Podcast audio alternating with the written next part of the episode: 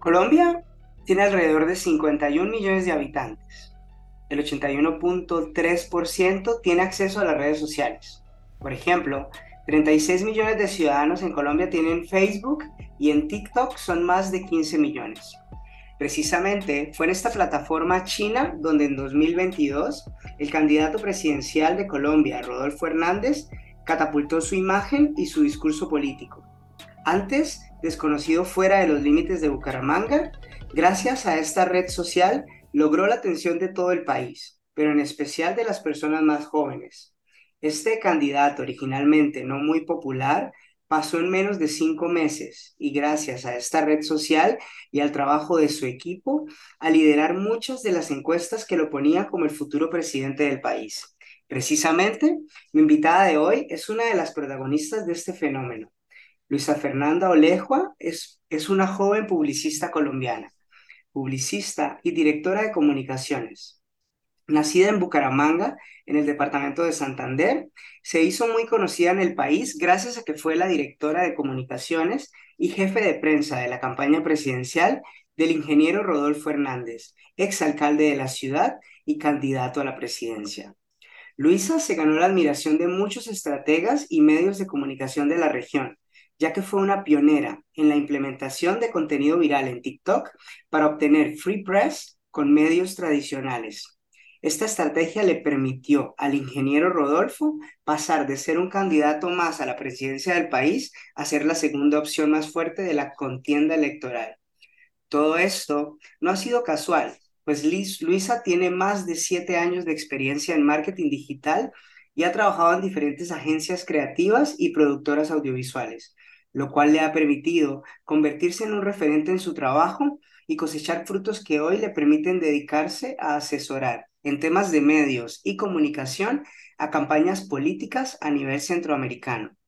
De igual modo, en la actualidad da charlas, dirige, forma y capacita a equipos de comunicación de alto rendimiento en áreas comerciales y privadas también. Algo importante es que dice Luisa que las injusticias la mueven mucho. Considera que ha sido una adolescente muy difícil, una persona muy rebelde y sobre todo que no sueña ni con casarse ni con ser mamá. Hace 30 años tal vez era algo poco común o extraño, pero debo confesar que me alegra ver cómo hoy cada vez las mujeres tienen más voz, opinión y decisión en temas de política y en muchos otros ámbitos de la sociedad en América Latina. Así que me siento muy honrado de contar con ella como invitada el día de hoy. Bienvenida, Luisa. Muchas gracias por estar con nosotros. ¿Cómo estás? No, César, muchísimas gracias a ti por la invitación, gracias por esa introducción tan preciosa, me mueve un poquito el corazón escucharlo, verme como desde afuera, no es, no es fácil, es bonito y eso es bastante conmovedor, la verdad. Pues nada, pues felicitaciones por todo ese camino que has recorrido y siempre me gusta iniciar la conversación hablando de las cualidades o talentos de mis invitados. Si yo le preguntara a tu círculo más cercano, ¿cuál es el mayor talento de Luisa Fernanda? ¿Qué crees que me dirían? Yo creo que dirían que mi capacidad de decisión mm, y mi franqueza. Yo, yo, yo, yo creo que cuenta como habilidad, como, como, como capacidad, pues claro, yo creo que sí, en un mundo actualmente donde es tan difícil, bueno, es mi percepción muy personal, pero cada vez es más difícil, ¿no? Este espacio de honestidad, de, franqueza, pues si los demás lo ven en ti como una cualidad, pues considero que, que está muy bien. ¿Y a ti cómo te hace sentir el ser percibida como una persona franca o esa capacidad de tomar decisiones, o con esa capacidad de tomar decisiones? Yo creo que eso ha sido lo que me ha llevado a lo largo de mi vida a tomar decisiones importantes, a tomar riesgos importantes, a cambiar rumbos importantes, eh, el, estar segura de lo que estoy haciendo, el defender mi, mi, lo que siento, lo que mi corazón me pide que haga, eh, yo creo que ha sido positivo. He, he tratado, porque que pues a veces como ese exceso de franqueza o esa capacidad de decisión de pronto mal canalizado no es tan positivo en algunos momentos, pero he tratado de que sea positivo para mi vida y sobre todo también para los de los demás o las personas que me rodean. ¿Y tú crees que esto es un elemento que de alguna manera inspira a la gente de tu entorno? Yo creo que sí, yo creo que sí, sobre todo en las mujeres. Sí, en, en esta pequeña introducción que tú hiciste, no, pequeña no, en esta gran introducción que hiciste, eh, en donde mencionas que, que, es importante pues la voz de las mujeres que se ha levantado alrededor, no solo de temas políticos, también en otros ámbitos, yo creo que sí ha sido inspirador porque no, no, no es tan común ver mujeres eh, siendo capaces de asumir riendas tan importantes como la dirección de la comunicación de un posible presidente, ¿sí? Entonces sí, sí ha sido inspirador. Qué bueno, porque yo creo que eso es importante eh, recalcarlo, el, el, rol que cada vez es más evidente y que esa puerta que se está abierto, que se está abriendo, perdón, a las mujeres, que al final de cuentas es una puerta que siempre debió estar abierta. Y si, y si queremos entrar en tu vida personal un poco, ¿quieres hablarnos de cómo fue tu infancia y tu entorno familiar en general? Yo crecí en una familia muy bonita, eh, al norte de la ciudad en donde nací, en Bucaramanga, Santander, que es una ciudad pequeña de mi país. Eh, como todas las familias pues, colombianas o latinoamericanas, eh, con muchas necesidades, ¿sí? digamos que al norte de la ciudad en donde yo nací es donde de pronto vive la gente más humilde de la ciudad, allí con una familia muy amorosa, con mis padres y mi hermano, pero siempre como con el ejemplo de mi papá, de muy trabajador, un hombre que nos dio absolutamente todo, que se esmeró porque en su familia lo tuviera todo. Mi mamá, pues desde casa cuidándonos, ella fue quien se encargó de la crianza de mi hermano y mía. Crecí con un hermano, eh, que yo sé que eso me ayudó también a ser muy fuerte porque pues era varón, era hombre, entonces yo siempre quería ser como él, entonces siempre fui como esa niña que, que también quería ser que también quería hacer basta, que también quería tener amigos, que quería hacer las cosas que hacía mi hermano, que porque si él hacía esto, yo no, a pesar, pues me llevaba tres años, entonces habían cosas que por mi edad no podía hacer, pero, pero quería hacerlas porque tenía el ejemplo de mi hermano. Entonces, ese fue mi crecimiento. Mm, una familia pues también con sus temas disfuncionales, unas cosas que no funcionaban dentro de ella, pero, pero siempre con un ejemplo de mucho, de, mucho trabajo, de mucho esfuerzo, de, valorar lo que se tiene, de valorar el esfuerzo de mi padre eh, y el amor de mi mamá, por supuesto, que siempre estuvo ahí y fue quien, quien nos dio como toda la crianza y la educación. He tenido ya varios invitados y es interesante cómo hay posiciones divididas con respecto a lo positivo o a lo negativo que fueron los años de escuela y de colegio. En tu caso, ¿cómo describirías esta época? ¿Cómo fue para ti estos años? Yo fui bastante rebelde en la época del colegio. Mi mamá dice que le di guerra. Eh, era muy desaplicada. Eh, siempre tuve como ese espíritu de irme como en contra de lo que debía hacer, pero también creo que quería como llamar un poquito la atención, no sé, tal vez de mi papá, que era también una persona bastante ruda, de pronto un poco machista. Eh, entonces yo quería como que demostrarle a él que yo también podía o merecía lo que tenía mi hermano, por ejemplo, o que yo como mujer también era capaz de hacerlo. Entonces en esta época del colegio fui desaplicada, perdía materias, firmaba observador, a mi mamá la citaban todo el tiempo a que fuera ya coordinación, a dar quejas mías, que yo era rebelde, hacía cosas, etcétera, etcétera. Eh, pero pues fue positivo, por supuesto, todo, porque siento que igual me fui fiel a mí, a pesar, no sabía si estaba haciendo en ese momento las cosas bien o mal, porque pues era inmadura, era joven, estaba muy puberta, pero, pero pues al final siempre me fui fiel y siempre me fui en contra, creo que de lo que tenía que irme en contra tal vez, en ese momento y eso luego me fue ayudando a tomar otras decisiones más importantes en la vida. Pero sí, sobre la época de como de los 15 años o el colegio y algo así, fui bastante rebelde. ¿Y a qué te refieres con que eras fiel a ti misma? ¿Qué quieres decir con ser fiel a mí misma? Mm, me refiero que, mm, porque si de pronto mi padre o mis profesores me decían no a tal cosa, yo lo cuestionaba. ¿Sí? Y lo cuestionaba de tal forma de que, era, de que yo sentía, sentía que no debía ser así, o por qué debía ser así, o no tanto como que yo o ellos tuvieran las razones, explíquenme por qué, para yo poder entender por qué debo ir por este camino. Entonces al final era que si mi corazón o lo que yo estaba sintiendo en ese momento me decía que por ahí no era, me defendía. Sí, me, me fui fiel a lo que mi corazón me decía. Y, y profesionalmente hablando, eh, conectándolo con esto de mi corazón y de tu corazón, perdón, y esta fidelidad que tenías hacia ti misma, empezaste formándote en publicidad y en comunicaciones. ¿De, de dónde nacen esos intereses o dónde aparece este vínculo de quiero estudiar esto o ser profesional en esta área? Eso nació porque mi hermano entró a estudiar mercado y publicidad. O sea, mi hermano ha sido full influyente en mi vida. Hasta hoy en día yo tengo que tomar una decisión difícil. La primera persona que yo le caigo es a él. Eh, entonces, en ese momento, él entró a estudiar mercadeo y publicidad y yo lo veía haciendo como sus trabajos y sus cosas y yo decía como, bueno, esto está chévere.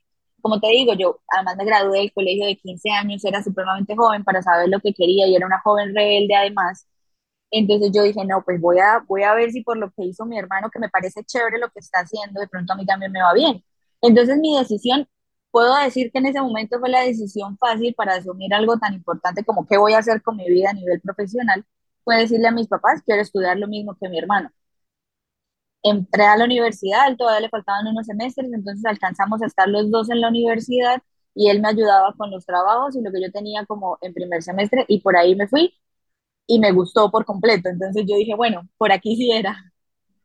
Y, y ahora, algunos años después, dirías que aunque surgió de esta inspiración de tu hermano, ¿es lo tuyo o han ido surgiendo otros intereses?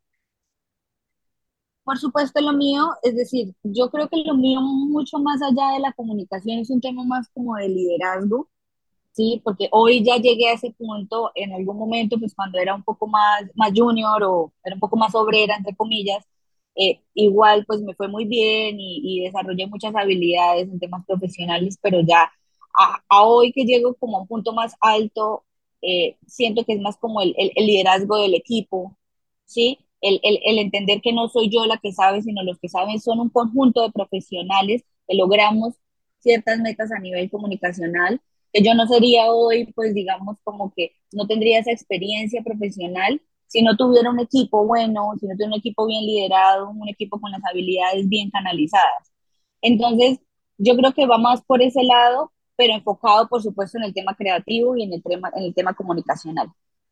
Y ya entrando un poquito en, en materia de, la, de lo que sucedió el año pasado, el ingeniero Rodolfo Hernández, que era el exalcalde de la ciudad de Bucaramanga, se, pre se, presentó a las elecciones presidenciales de Colombia en el año 2022 y perdió las elecciones por menos de cuatro puntos. ¿Cómo llega Luisa a sus 27 años? Porque cuando empezaste a trabajar con él tenías 27 años. ¿Cómo llegaste a convertirte en la directora de algo tan importante como la campaña política de un candidato presidencial? O sea, estamos hablando de alguien que quería liderar un país de más de 51 millones de habitantes? Esa pregunta también me la hago y digo, uy, ¿en qué, ¿en qué momento llegué ahí? Resulta que eh, un amigo muy cercano quiso lanzarse a una alcaldía de Florida Blanca, aquí en el área metropolitana de Bucaramanga, de donde yo soy, eh, y es un, es un municipio muy pequeño, y él me dijo, yo sé que tú sabes, tú eres publicista, yo sé que tú sabes temas digitales, tienes experiencia en el tema, yo quiero que me maneje las redes sociales. Yo le dije, hm, yo no tengo ni idea, me interesaban los temas políticos, por lo que tú mismo dijiste, me mueven como las injusticias y estos temas, y pues en el colegio, mi rebeldía y demás tuvo que ver también un poco como con estos temas un poco sociales y así, en contra del sistema y bla, bla, bla. Eh, y yo le dije a él, pues no sé mucho de comunicación política, sé de digital, pero yo me le mido. Esas fueron las decisiones importantes que fui tomando en mi vida. Yo le dije, yo me le mido. Arranqué con él, estuve trabajando con él un tiempo y en ese momento se fueron en las elecciones regionales del 2019. Conocí al ingeniero Rodolfo Hernández gracias a esta campaña. Por temas que pues, no tienen nada que ver como con esto, yo decido salir de esa campaña y de una vez le escribí al equipo de Rodolfo porque ya había tenido la oportunidad de conocerlo.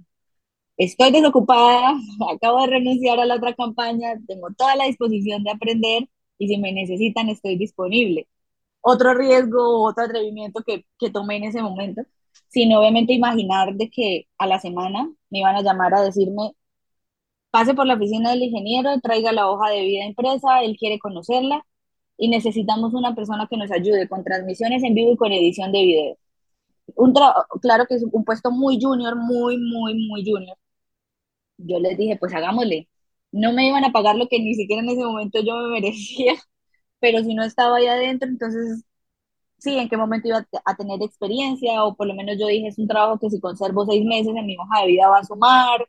Sí, empecé a analizar como lo positivo que era mucho más allá del sueldo o el cargo como tal que iba a tener. Ahí arranqué, arranqué así, tal cual, ayudándoles con unas transmisiones en vivo y ayudándoles con el tema de edición de video. Y así fui escalando, entonces como me di cuenta que no manejaban bien Instagram, entonces yo empecé a sugerir, empecé a sugerir, empecé a sugerir, empecé a darme cuenta que, que habían cosas que se podían implementar, eh, ya tuve un poco más de contacto con sus asesores, ya, ya, empecé a ganarme la confianza de él, pues es un señor de 77 años que ha sido un empresario súper exitoso en el país, entonces también como que siempre esos esos miedos de que lo que yo digo sí es válido, de que lo que yo digo sí es acertado, de que yo sí estoy siendo responsable con mi profesión, con las decisiones que estoy tomando.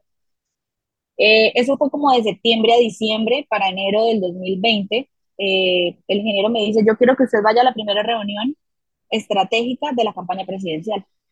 Y yo, pues por supuesto que esto es un honor, claro que voy a ir. Eso, esa, esa reunión se dio en Cartagena, en otra ciudad de aquí de Colombia. Y, y arrancamos y a partir de ahí los roles se fueron dando cuando eh, empezamos a tener más requerimientos de comunicación, como que hubo recolección de firmas, o ya nos lanzamos oficialmente, o ya tenemos entrevistas con medios nacionales y demás, pues yo empecé a necesitar apoyo, fueron gráficos, editores, y empecé a decirle a él que necesitábamos más gente para el equipo.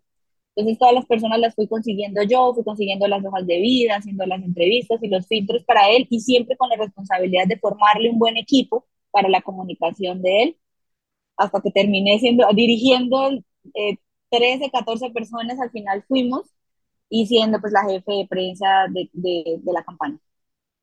Y cuando te dieron el puesto, o sea, porque obviamente fue una cosa muy orgánica pasar de un puesto junior a ya liderar la campaña como tal, cuando ya te dan el puesto de manera formal y empiezas a conocer el trabajo que ibas a realizar, la estrategia, la responsabilidad, ¿en algún momento tuviste dudas de si eras capaz o no, o dudaste de tus capacidades?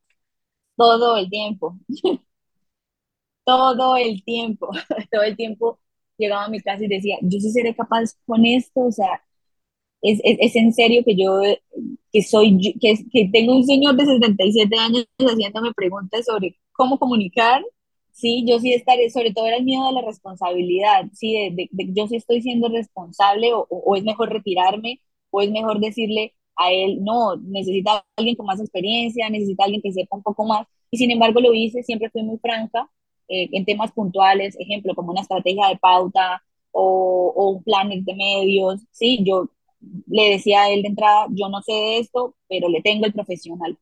Sí, entonces a pesar de que dudaba de mí, que yo creo que igual es normal, porque todos ahí, como la mayoría de profesionales con, con el síndrome del impostor a full, eh, creyendo que uno nunca es capaz o que no es merecedor de lo que está haciendo, eh, pero luchando también con, como con esos miedos internos que pues, por supuesto todos los tenemos, lo, lo fui desarrollando de esa manera, sintiéndome segura que también las personas que yo estaba poniendo en el equipo eran las adecuadas, eran las idóneas para la responsabilidad que tenía yo de la comunicación. Y en las noches hablándome a mí misma y diciéndome, no, Luisa, ¿cómo así? Ya llego hasta aquí, se va a rendir. Eso, yo creo que eso era lo que más me decía. O sea, ya pasó por todo esto, ya lloró todo lo que ha tenido que llorar, ya ha tenido todo el estrés que ha tenido que tener, ya le han dado las 11 de la noche y trabajando desde las 5 de la mañana, ya se ha pegado los viajes durísimos que nos tocó pegarnos por todo el país para que se rinda, no hágale que ganemos o perdamos, al final yo voy a ganar. Eh, personalmente voy a ganar un montón. Entonces, eso era lo que me hacía como continuar. ¿Y, y de, dónde, de dónde, digamos, en qué momento te das cuenta de que, porque lo que acabas de decir, ¿no? Cambiar este discurso interno y empezar a decirme las cosas y reforzarme de manera positiva, ¿en qué momento este reforzamiento positivo empieza a convertirse en algo normal o en algo diario o en algo constante para desarrollar esa seguridad y esa confianza? Cuando me di cuenta que lo que estaba haciendo era bastante grande, cuando ya medios nacionales se contactaban conmigo para, para, para oficializar una postura del ingeniero, cuando ya, cuando ya el país se tomó en serio Rodolfo. ¿sí? Cuando ya se lo tomó muy en serio y de verdad él puede ser el presidente, yo dije, hombre, yo no me puedo rendir. Ya, ya yo sigo de aquí para adelante, pase lo que pase, y tengo que convencerme de que soy capaz y de que lo voy a lograr. Y si no, alguien me va a empujar, pero, pero de esto grande no me queda. Y aunque, aunque las elecciones fueron el año pasado, tu trabajo empezó en 2019 más o menos, que ya contabas un poco todo el camino, pero ¿tú crees que hubo una clave para convertir a Rodolfo en un candidato fuerte y número uno en las encuestas? O sea, ¿hay algo que hayas descubierto de que tú digas a nivel de marketing o a nivel profesional o a nivel de experiencia, esta fue la clave para Luisa? Yo creo que eh, se trató de mostrar a Rodolfo qué pasaba. Eh, Rodolfo tenía pues como una imagen, él, él tuvo un, un, un, momento en su, en su alcaldía en donde golpeó a un concejal, eh, tuvo, ha sido siempre muy polémico, ¿sí? Y él es una persona, pues, lo, lo repito, de 77 años, criado por campesinos de esta región de Colombia, pues que somos, hablamos duro, hablamos fuerte, sí, entonces él siempre ha sido muy polémico, pero cuando nosotros estábamos eh, con él hablando en una mesa pequeña con pocas personas, es una persona que echa chistes, sí, eh, para mí, es, para mí fue muy buen jefe, una persona que paga puntual, sí, entonces yo decía, tenemos que lograr que a través de digital la gente conozca esto que nosotros que estamos aquí al lado de él conocemos. ¿sí? Siempre, siempre siendo muy auténtico, por lo general en marketing político se maquilla mucho el personaje, ¿sí? Y, y por supuesto eso hace parte del trabajo, eso hace parte de la labor, pero con Rodolfo no nos pasaba porque pues ya él era muy buen producto, o sea, él, él en sí como personaje era muy bueno, lo que nosotros teníamos que hacer era que la gente lo supiera. Entonces, cuando empezamos a trabajarle esa autenticidad a él, sin maquillar sus palabras, sin maquillar su discurso, sin tratarlo de hacerlo ver perfecto, sino vulnerable, auténtico, real, como el señor que es, yo creo que eso fue, digamos que, muy importante en la comunicación y eso lo, lo logramos a través de digital, porque en la comunicación tradicional, pues no se permite tanto. Los, los, los comerciales son con guion, pues las vallas no le dicen a uno mucho de lo que es en esencia la persona. En cambio, el digital, con tanto contenido que podíamos producir, sí pudimos vender como esa imagen que nosotros sí le conocíamos a él, ya un poco más íntima, de una persona que echa chistes, que es un abuelito querido, etcétera. Y hay algo que me llama mucho la atención, eh, algo que se hablaba mucho, o sea, por lo menos a mí me generaba mucho conflicto, ¿no? Saber que había una mujer que lideraba el equipo de, de campaña y que era la líder y era la cara y él hablaba de ti en los medios y demás, pero luego se hablaba de machismo. Entonces, de alguna manera, digamos, después de todo lo que aprendiste con él, y es verdad que lo que decías, ¿no? Una persona que, que viene de una familia campesina, en una región que para los que, para los que somos de Colombia sabemos que Bucaramanga y Santander pues tiene una base bastante machista. En ese aspecto, ¿cuál fue el aprendizaje más bonito de haber trabajado con él directamente a pesar de todas estas cosas que él tenía de la región y, y de todos estos comportamientos normalizados? Que a pesar de todo eso, porque yo sé que eso tiene que estar como, como, o sea, eso es como, como te digo, ¿cuál palabra utilizo? Yo creo que en el caso de él, por un tema cultural, su forma de hablar, las expresiones que utiliza, cómo se refiere a ciertas cosas, yo creo que no lo hace de manera malintencionada. ¿sí? Yo le decía esto a los medios cuando tuvimos toda esta crisis del machismo y demás, y no era excusándolo porque por supuesto que no lo hago y por mi propia forma de ser y como te digo, de mi proceso de infancia, de mi papá, de mi rebeldía, no lo permitiría de ninguna manera, pero sí puedo entender, también tengo la capacidad de entender que esas formas es de, es de su infancia, es de la cultura de los santandereanos, ¿sí? Y aún así, su asistente personal era una mujer. Aún así, quien llevó las riendas administrativas de la campaña fue su esposa. Aún así, quien lideró la comunicación fui yo, joven también y mujer. Y yo creo que por lo menos en un 70, 80% de la campaña eran mujeres. Y Rodolfo siempre lo ha dicho, cuando yo fui alcalde, todas mis secretarías eran lideradas, todas no, perdón, también en un porcentaje bastante grande, eran lideradas por mujeres. ¿sí? Entonces el aprendizaje va como que al final, al final, al final, la confianza de él estaba puesta en las mujeres. ¿sí? Es como al final confiar en el equipo. Y no importa ni siquiera si es hombre o mujer, es confiar en los profesionales que tengo alrededor mío. Me gusta, me gusta eso, eso que acabas de decir. Y si tuvieras que pensar en la Luisa que eras en 2019, antes de que empezara todo esto, y la Luisa que eres hoy, ¿qué dirías que es lo que más ha cambiado? Mm, yo creo que ya no, ya no, ya no, ya no soy la rebelde sin causa que, que peleaba porque sí, porque no, porque en en- incluso en un momento de la campaña se dio y, y yo era un poco negada a muchas cosas y otros equipos eh, pues decían es que con Luisa no se puede, o es que Luisa y todo dice que no, o Luisa es muy ciega de las cosas, entonces aprendí que pues que hay peleas que es mejor no darse, sí, que hay luchas que es mejor no darse, que hay muchos egos profesionales y que cuando las personas de pronto lo atacan a uno es mejor uno no pelearle, sino entender que son procesos que ellos tienen consigo mismos y que no es conmigo, que no soy yo, es, que es ellos con ellos y yo también tengo mis luchas conmigo misma, ¿sí? Entonces, ¿para qué darme la pelea con opiniones, con egos, con, con todas estas eh, como peleas de que yo sí digo y usted no dice, de que yo sí hago y usted no hace, o de que mi cargo es de director y el suyo de coordinador. No, eso al final, al final, al final, lo único que importa es hacer el trabajo bien, que la vida se encarga pues como de ponerlo a uno donde tiene que estar, ¿sí?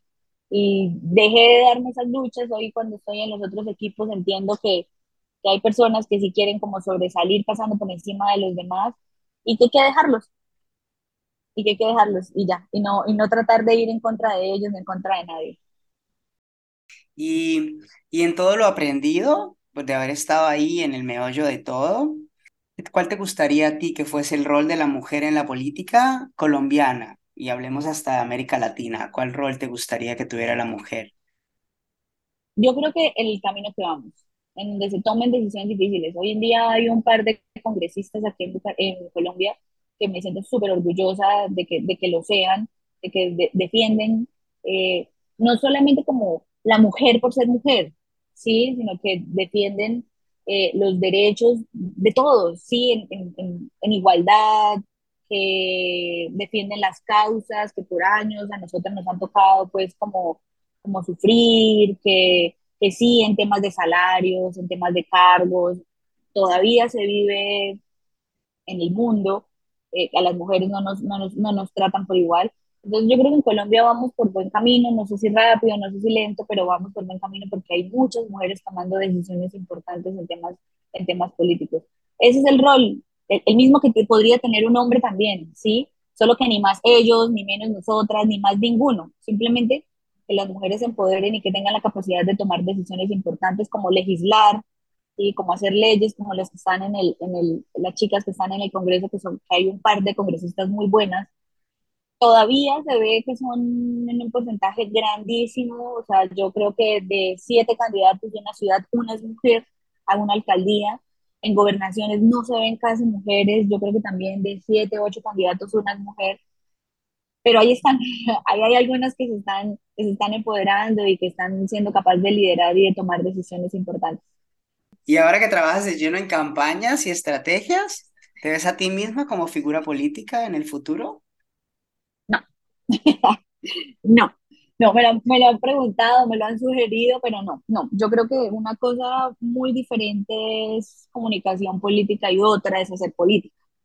Sí, es un trabajo completamente diferente y no, quisiera seguir detrás, quisiera, quisiera seguir siendo la que está ahí como ayudando en la comunicación, en la creación de un, de un buen candidato, ¿sí? De comunicar bien sus ideas y sus propuestas de formar los equipos. Yo amo los equipos, amo empoderar a los profesionales, amo, da, amo ellos sientan libertad de, de, de, de, y creatividad, de poder crear, de poder sugerir, de que, de que no estén limitados profesionalmente, amo que se les pague lo que se les tiene que pagar, sobre todo en temas creativos que no quieren pagar nada porque creen que tomar una foto es fácil, que hacer un video lo hace cualquiera, ¿sí? Entonces, me encanta como que la, la gente desarrolle sus habilidades y pues eso no es hacer política. Entonces, sí, no, no, no estaría en un cargo de elección popular, no. No, además que yo creo que de todos los cargos en una campaña la más difícil es ser el candidato. No voy a ser candidata. Ok, qué bueno, qué bueno que, que tengas, o sea, qué bueno que tengas esa claridad. de que desde el lugar de atrás también hay un impacto muy positivo y que tú también puedes ser generadora de ese impacto. Eh, algo interesante de la campaña fue el fenómeno de TikTok, que lo hablé un poco y que lo hablamos, ¿no? Pues que TikTok y las redes sociales en general ayudaron mucho, que, que hicieron, crearon esta cercanía del candidato con la gente. Y últimamente en general el trabajo de marketing está muy vinculado a las redes sociales, ¿no? Pues, pues hay que prestar atención a lo que está dando resultados, a lo que hacen otras personas y el no quedarse atrás. Y por otro lado, hay estudios que evidencian muchos problemas emocionales y mentales que se manifiestan por el mal manejo del Internet, de las redes sociales y de las aplicaciones. Tú misma que estás de lleno en esto, ¿tienes algún tipo de balance en ese sentido para no dejar que las redes sociales se apropien de tu tiempo y de tu vida, ya que es parte de tu trabajo diario? Sí, sí, y sobre todo en, en, o sea, sí tengo un balance porque, bueno, en, en todo ese tema muy, muy positivo para mi vida, eh, cuando fue el boom de Rodolfo y que los medios llegaron a mis redes sociales, pues digamos que no tengo los millones de seguidores, pero pasar de tener mil seguidores a tener diez mil, pues digamos que eso fue como, wow, ¿qué está pasando conmigo? ¿Me estoy convirtiendo en una figura pública o qué? eh, y ahí entonces empecé a tener como ese conflicto de, porque muchas personas me decían, claro, entonces ahora utiliza tus redes sociales y ponte a hacer contenido y ponte a mostrar tu vida personal y da tips de comunicaciones y ta, ta, ta, ta, ta. Y yo dije, bueno, ¿qué tanto me va a esclavizar esto a mí? ¿Y qué tanto me va a beneficiar esto a mí? O si mejor sigo detrás de la lona, ¿sí? Con un reconocimiento más no con fama, ¿sí? Que esto a nivel personal y a nivel profesional va a ser mucho mejor y decidirme por ese camino. Sí, así mismo he perdido 4.000 seguidores, que no son nada, pero lo que te digo, o sea, pasar de, de, tener 1.000, eh, ahorita estoy como en 6.000 seguidores o algo así, y pues por supuesto que tenía que haber como ese, ese filtro, ¿sí? Iba a suceder porque la gente no me estaba siguiendo realmente a mí, sino estaba siguiendo a Rodolfo, eh, pero ya chévere los que se quedaron, seguro han conocido un poco más de mi vida, lo que trato de mostrar en redes sociales. Entonces ahí quise hacer ese balance y yo dije, no, yo no voy a ser esclava de redes sociales porque yo sé lo mucho que esclaviza esto a las marcas personales sobre todo, de tener que mostrar mi vida personal o tener que contar que tengo novio o por qué terminé con él, ¿sí? De que si mi gato se enfermó, entonces mostrar que mi gato se enfermó o no y que la gente me pide que yo muestre más mi vida personal. Al final las redes sociales terminan siendo un poco dañinas porque nos empiezan a crear unos estándares de éxito que realmente la gente no tiene, que no logra ni llegar, pero los muestra entonces, en mi vida personal soy muy responsable con eso. Eh, me siguen sugiriendo que haga contenido, yo sigo diciendo que no, porque además que me cuesta un montón las cámaras. Eh, no soy de hablarle a la cámara, me da pena, digamos que estoy detrás de ellas, eso es lo que me gusta, estar detrás, ser, ser, ser, ser quien toma decisiones importantes, pero detrás. Eh, y con mis clientes o con mis candidatos, pues como es un tema de comunicación política, pues sí hay que ser igual responsable con lo que se dice, pero de pronto no logra influenciar, influencia un voto, por supuesto, que es súper importante, es una responsabilidad como ciudadano, pero en estos temas como de éxito y de mostrar cosas que no son, que de pronto sí lo hacen los influenciadores y demás, no trabajo con estos temas realmente, ¿sí? No, no, no llevo a ninguno de mis clientes a nada de eso. Y a las personas, a las marcas personales que aconsejo, que asesoro, tampoco los llevo a eso porque sí hay que tener una responsabilidad social por encima de los ingresos que le puedan a uno dar las redes sociales. Algo que decías al principio, como esto que decías, ¿no? De, del mérito y el reconocimiento, ¿qué es lo que más admiras de ti misma hoy? Ay, esas preguntas son difíciles porque es que yo creo que uno nunca se las hace. No, uno como que no, no, bueno, a sentar a pensar qué es lo que más admiro de mí. No, yo creo que eso, o sea, la, la, lo capaz que he sido de tomar decisiones, ¿sí? Es que me, que, que me le he enfrentado, que me le, que me le, que fui capaz de pararme al frente de un señor de 77 años y no me dio miedo decirle que yo le iba a manejar la comunicación, ¿sí? Que me le enfrenté, me le enfrenté a sus, a sus asesores de otros 77 años con premios mega internacionales en publicidad, decirles, sí, TikTok sí funciona, que fui capaz de defender el presupuesto que necesitaba mi equipo para poder contratar y contratar más profesionales, sí, que, que fui capaz de tomar decisiones personales como, como no casarme con la persona que me quería casar, que fui capaz de también pararme al frente de mi papá y decirle, es que usted no saca nada con tener tres carros y yo no tengo pase y mi hermano sí. Sí, o sea, todas esas pequeñas cosas en, las, en donde yo fui capaz y fui capaz y fui capaz de, de pararme al frente a los miedos. Yo creo que eso admiro, eso admiro de mí. Y, digamos, has hecho muchas cosas, hay muchos hitos, hay muchos logros, hay muchas cosas que acabas de decir y que has ido hablando durante la entrevista, pero normalmente es para ti fácil como de alguna manera reconocerte o premiarte esas cosas que hace cuatro años parecían imposibles y hoy son parte de tu marca personal o estos cambios, estas decisiones, este confrontar, te es fácil detenerte, darte cuenta y reconocer esas cosas que eres capaz de hacer que para otras personas no es tan fácil? En este momento ya, ya es mucho más fácil para mí mirar para atrás y decir, sí, he hecho cosas, pero, pero en el proceso y me seguirá sucediendo que no, porque por lo general, pues uno tiene muchos miedos y muchas luchas internas, inseguridades a nivel personal, a nivel profesional, eh, pero yo creo que es una lucha constante, ¿no? Es una lucha constante de, de, de reconocerse, de mirarse al espejo, de trabajar en el amor propio, que creo que es muy difícil, eh, y de ser responsable siempre con el entorno, con las propias decisiones, de que, de que mis luchas no tienen por qué afectar mi entorno, que si de repente estoy mal geniada, no puedo llegar a la oficina a, a tratar mal a alguien, de que si yo no me siento segura de mis decisiones voy a retrasar el proceso profesional de un equipo o de un candidato, ¿sí?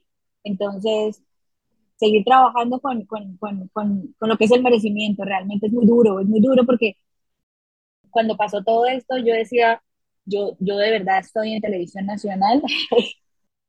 o sea, de verdad RCN le importa si yo estoy trabajando con este candidato, con el otro, ¿sí? Y es duro, es duro, de verdad es duro. Pero, pero bueno, ahí lo he ido trabajando. Pasé un momento de trabajar mucho en una campaña, de pasar por tres ciudades en un mismo día en avioneta, de trabajar con 13 personas donde yo tenía que saber qué estaban haciendo cada una porque mi jefe me lo iba a preguntar y saber qué estaban los procesos creativos de cada uno y hablarme con todos los medios nacionales. No ganamos y al día siguiente ya nadie me escribía. Al día siguiente ya no, estaba, ya no estaban todos los medios escribiéndole a Luisa por declaraciones de Rodolfo. Ya yo no tenía que estar pendiente de 13 personas. Eh, y entonces empecé a ganar más dinero, pero tenía menos trabajo y yo decía, ¿cómo así? Y también uno codificado en Latinoamérica, que es que si uno no trabaja como 12 horas al día, 12 horas al día, entonces uno no gana. Y yo decía, ¿cómo así? Estoy ganando más, estoy trabajando menos. Yo, de verdad, me merezco esto. O sea, la gente sí, yo de verdad sí hice algo realmente importante en esta campaña para que la gente me busque tanto laboralmente. Es duro, es duro, es duro. Y yo tengo terapia y todo, como desde los 15 años me encanta ir al psicólogo, precisamente para trabajar todo ese tipo de emociones y de cosas, sobre todo, sobre todo por encima de todo, por ser responsable con la sociedad. ¿Y dirías que hay un sueño por cumplir para Luisa todavía? Uy, en este momento, a corto plazo, sí, por supuesto, este año hay elecciones regionales. Eh, un sueño es tener una, una, una campaña ganadora, que aunque la, la, de Rodolfo pues no se ganó, yo creo que la comunicación sí en este caso, Ahora, pues un sueño a corto plazo es este, trabajar duro este año para, para, para hacer ganar, ojalá más de una campaña eh, a nivel regional, ojalá sea una gobernación, una alcaldía. Eh, ¿Qué otro sueño tengo? Poner por encima mi tranquilidad, por encima del trabajo, porque es un trabajo bastante agotador, mentalmente es muy duro, son muchos ataques, hay mucho juego sucio, eh, hay muchas estrategias y las estrategias son como tan agotadoras mentalmente, eh, que si me voy por aquí, que si me voy por allá, que si digo, que no digo.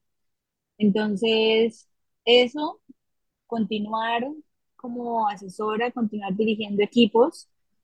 Eh, a nivel personal, sueño con mi apartamento, sueño con mi camioneta, sueño con mi finca, sueño con tener mis gatos súper libres en un espacio grande, eh, esos sueños más o menos con que mi familia esté bien, esté tranquila, esos son más o menos mis, mis, sueños a nivel personal a nivel eh, profesional.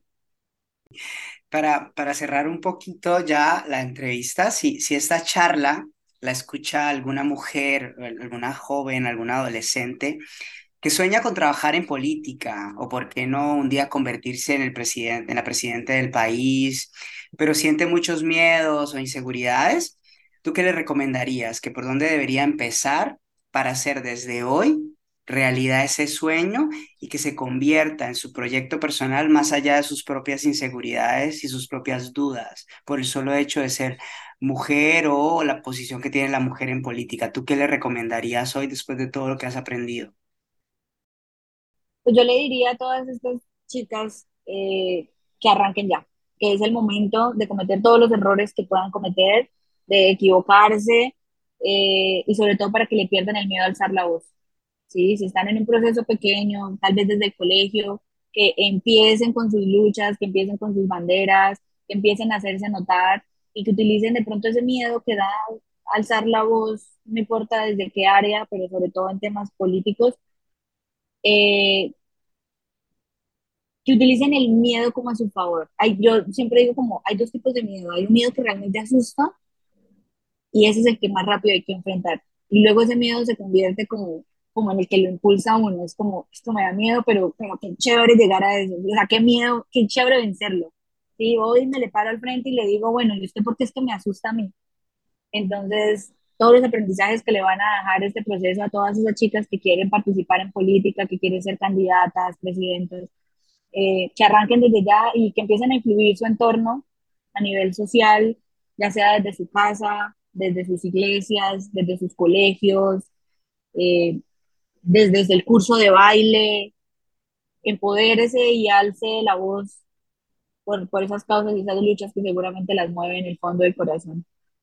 Me gusta, me gusta muchísimo eso, eso que acabas de decir. De verdad que no somos, no, no lo notamos o no le prestamos atención a eso, pero es verdad que cuando logras influenciar, aunque sea el grupo más pequeño, no te imaginas lo que eso podría, puede generar a largo plazo.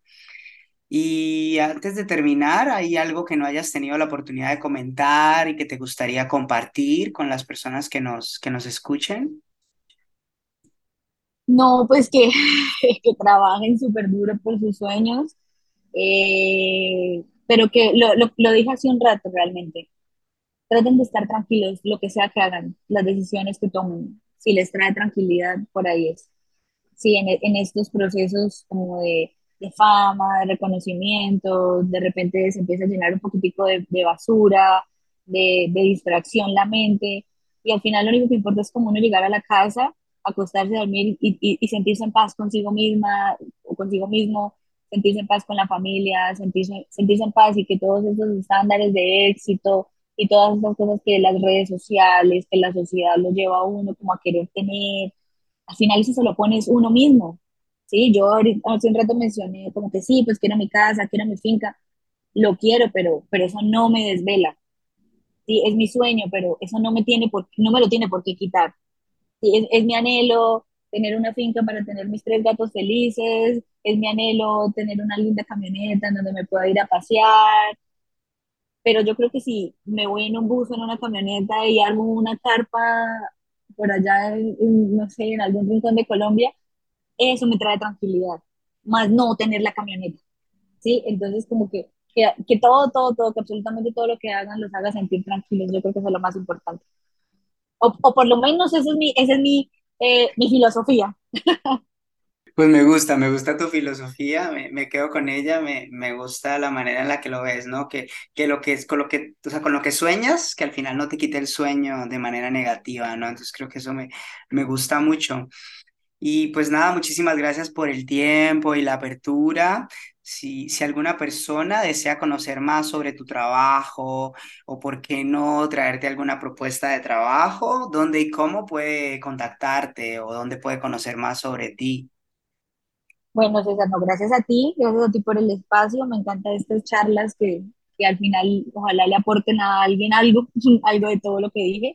Estoy seguro eh, que, que, no sí. Es super, que no es superficial, que esto no es nada vanidoso. Me encanta este espacio. Eh, y pues nada, en redes sociales yo soy más activa, tengo todas, ¿sí? Desde LinkedIn, Twitter, Instagram, Facebook. Eh, si me buscan en Facebook van a ver un montón de memes estúpidos porque ya lo único que hago es compartir memes.